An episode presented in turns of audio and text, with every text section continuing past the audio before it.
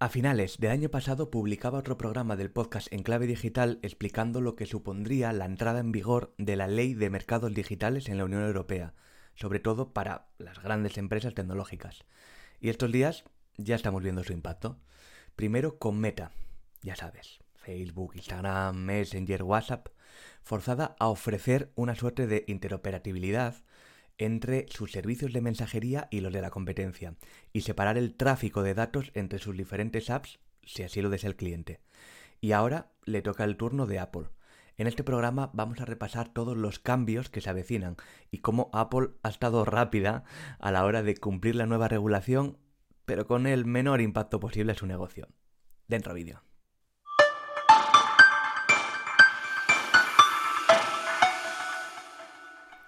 Y lo hacemos como no podía ser de otra manera por el principio. ¿Qué demonios es eso de la ley de mercados digitales de la Unión Europea? Pues escucha, para esto lo mejor es que te lo explique mi yo del pasado. Tras varios años de elaboración y este último año de negociaciones, finalmente entra en vigor la, la DMA. Con ella, la Comisión Europea pretende regular de una manera sensible con los intereses del usuario a las grandes compañías de tecnología.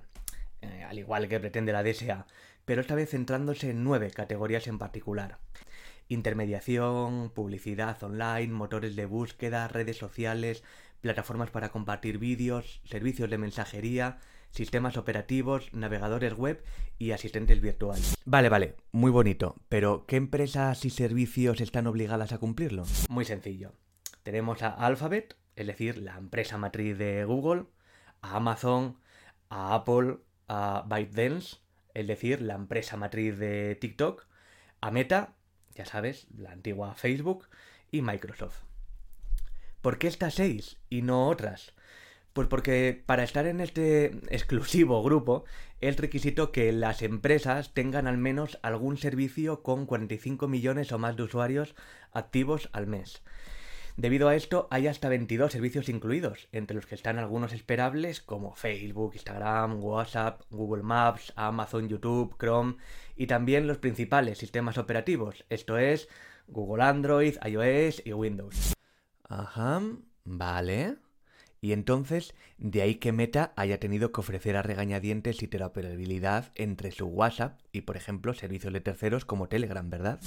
Es el cambio más significativo, y es que gracias a la DMA, todos los servicios de mensajería instantánea que estén incluidos entre los denominados guardianes de acceso tendrán que ofrecer interoperatividad con otros servicios de mensajería de la competencia. Es decir, que WhatsApp o Messenger estarán obligados a que desde las aplicaciones de la competencia, por ejemplo Telegram, puedan recibir mensajes que te envíe un usuario de su plataforma, WhatsApp o Messenger, y devolverle los mensajes. Vale, ok. Pero el uso que le damos a mensajes, la app de mensajería de Apple, es muy limitado en Europa.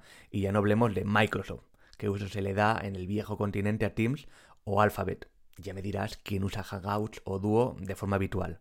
¿Cómo le afecta entonces a estas compañías? La DMA se mete de lleno con la tendencia estos últimos años en el sector de los sistemas operativos por que vengan con aplicaciones instaladas por defecto y que no se pueden eliminar, así como deben dar opciones para que sea el usuario quien decida qué app quería utilizar para ese cometido en particular. Los principales afectados, pues como era de esperar, Microsoft, Google y Apple, que estarán obligados a dar opción a eliminar sus apps por defecto, hay algunas que ahora mismo son imposibles de instalar, y además, en el caso de los navegadores y de los buscadores de estos sistemas operativos, será necesario que creen una pantalla de Choice Screen donde sea el usuario quien decida, en una primera configuración, qué navegador o buscador, el del propio sistema operativo o alguno de la competencia, quiere usar por defecto. Olvídate por tanto de Safari como único navegador por defecto en iOS o de Chrome como navegador por defecto del Android de Google.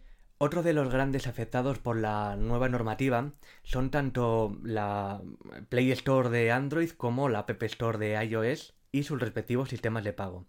De nuevo, y en un afán de la Comisión Europea por favorecer la libre competencia, parece que a Apple se le va a acabar obligando a que, como ya ocurrió en Japón, deje al usuario instalar marketplace de aplicaciones externas en su, en su App Store. Oye, Pues genial, Pablo, del pasado. Todo muy bien explicado. Muchas gracias. Por cierto, ¿dónde te pueden escuchar? Si este contenido te sirve para estar bien informado sobre la actualidad en materia de negocios digitales, reputación y tecnología, te agradecería que le dieras a suscribirte a mi canal. Bueno, venga, tampoco te vengas tan arriba. De eso ya me encargaré yo al final del programa. Hechas las presentaciones, ahora sí, hablemos de Apple. ¿Cómo Apple espera cumplir la DMA europea? Pues bien, como nos acaba de contar mi yo del pasado, la DMA tiene tres puntos en particular que afectan en mayor o menor medida a las principales tecnológicas del momento. Y de esos tres, hay dos que afectan significativamente al modelo de negocio de Apple y en varios frentes. 1. Adiós a la obligatoriedad de uso de WebKit. Para empezar, Apple ya ha anunciado que no obligará a hacer uso de WebKit, su motor de renderizado, para otras apps de navegador y, ojo, para cualquier aplicación en iOS, iPadOS. ¿Qué quiere decir esto? Pues que hasta ahora, por si no lo sabes, si estabas usando en tu iPhone, por ejemplo, Firefox, realmente no estabas utilizando Firefox, sino un Safari, es decir, el navegador de Apple, pero con una capa de personalización de interfaz que se hacía parecer al diseño del navegador de Mozilla con algunas funcionalidades que tiene ese, navegador, por ejemplo, mm, en Android. A partir de ahora, navegadores como Firefox, Chrome o DuckDuckGo sí podrán usar sus propios motores y por tanto Apple perderá parte de ese control de la experiencia en web que afecta incluso cuando desde una app se abre el navegador para mostrarte información de una página web. En esos casos, el desarrollador puede decidir seguir usando WebKit como hasta ahora para abrir esa pestañita o utilizar otro motor. En resumidas cuentas, es una buena noticia para todos, menos para Apple, que presumiblemente perderá cuota de mercado en navegación web. Todos los usuarios que tenemos dispositivos de Apple, pero no usamos Safari como navegador principal. 2. La nueva App Store europea. Es el mayor cambio de todos, uno que, si me lo permites decir, podría cambiar radicalmente y de una vez por todas el sinsentido que ha existido hasta la fecha con el control de markets de aplicaciones por parte de grandes tecnológicas. Un cambio que, como veremos, afecta a su vez y en varios frentes más a Apple. A saber, para empezar, Apple está forzada a permitir que los usuarios puedan instalar en sus dispositivos aplicaciones de terceros sin tener que instalarlas desde la App Store. Dicho así, casi parece una broma. ¿Es que no podíamos hacerlo ya? Pues la realidad es que hasta la fecha en iOS, iPadOS, y a no ser que Jaibel crearas el dispositivo, algo que te hacía perder al momento la garantía, no se podía hacer algo que es lo más normal del mundo en cualquier otro sistema operativo, incluido Android, su competencia y desde siempre. Pues ahora la Unión Europea ha conseguido lo que no habían conseguido innumerables años de juicios contra los de Cupertino. Sobre todo esto llevo muchísimo tiempo hablando por mi web. Apple se ha negado taxativamente a permitir instalaciones en plataformas de terceros escudándose en que esto haría que su sistema operativo fuera muchísimo menos seguro. Algo que, bueno, sí, en efecto, podría ocurrir. Pero teniendo en cuenta el poco impacto que ha tenido estas medidas, por ejemplo, en Android, dime tú cuándo ha sido la última vez que has instalado una app fuera de Google Play. El verdadero motivo no era otro más que el que ya todos sabemos. Escucha. Apple y el sideloading. Llámalo seguridad cuando quieres decir negocio. Hoy en día, para Apple, la rama de servicios ya representa uno de cada cuatro dólares que gana la compañía. Más que por ventas de ordenadores.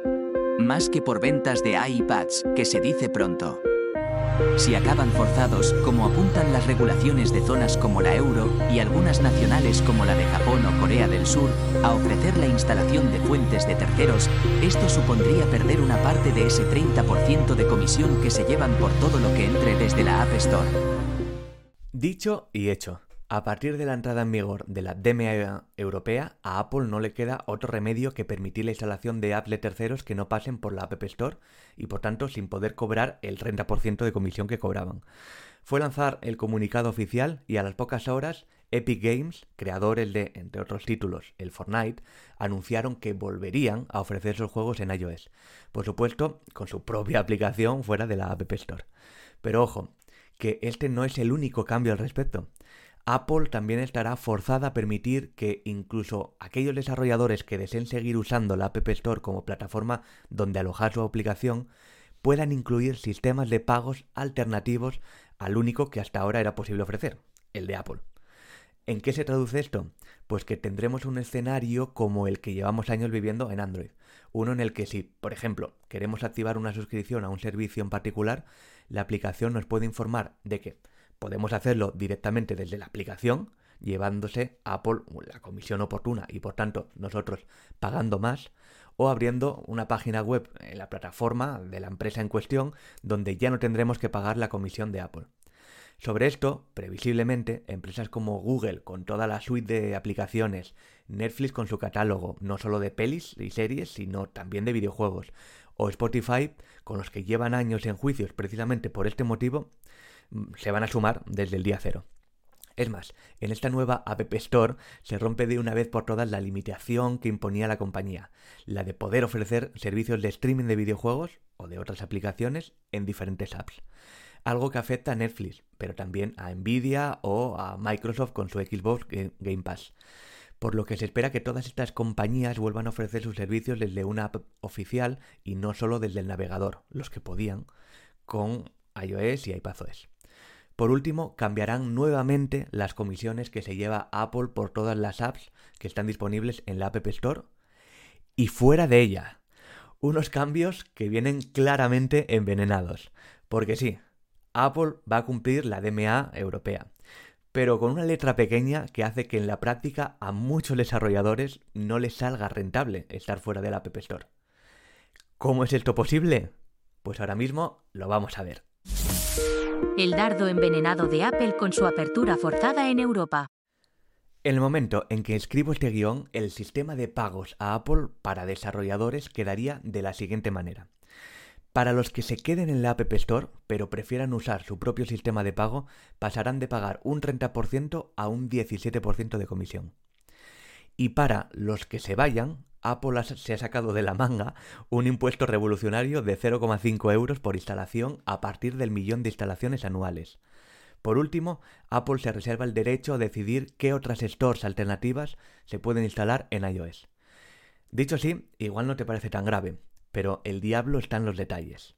Para empezar, ese 17% de comisión que plantea cobrar Apple a los desarrolladores que usen su propio sistema de pagos no tiene ni pies ni cabeza. El 30% anterior se entiende en el momento en que la gestión de los pagos la hace la propia compañía. Pero si esto ya no lo hace y por tanto no tiene que controlar ni potenciales fraudes de tarjetas ni errores con los pagos y las suscripciones, ¿de dónde sale ese 17%?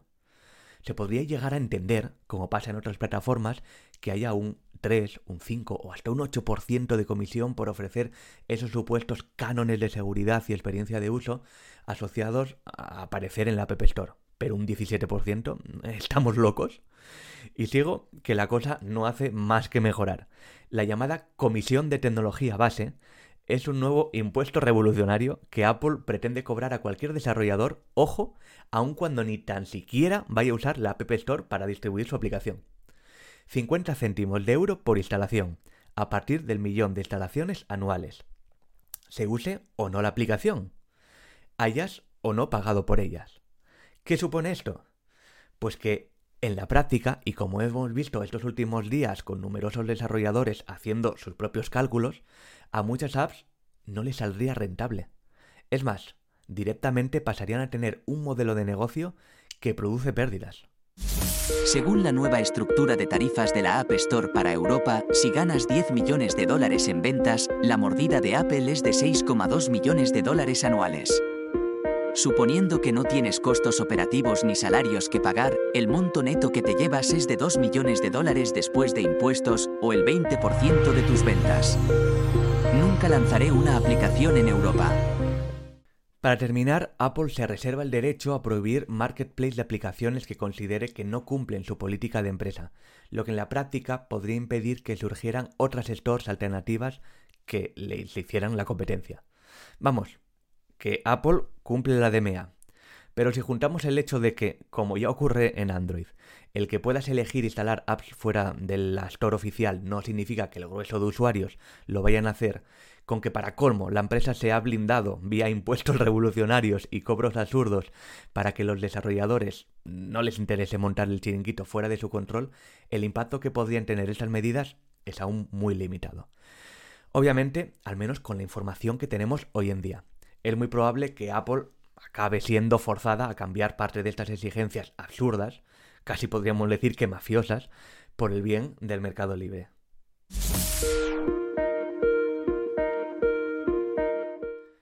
Pero ahora, turno para ti. ¿Tienes pensado instalar aplicaciones de fuera de la App Store cuando esta opción ya sea legal? ¿Qué te parecen las medidas tomadas por Apple en pos de proteger a los usuarios? Te leo en comentarios.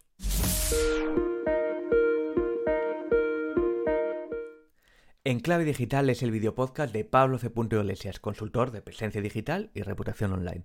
Si este contenido te sirve para estar bien informado sobre la actualidad en materia de negocios digitales, reputación y tecnología, te agradecería que le dieras a suscribirte en mi canal de YouTube o en la plataforma de podcasting desde donde me escuchas, le des a me gusta, me dejes un comentario o reseña y lo compartas con aquellos a los que les puede interesar. Seguimos.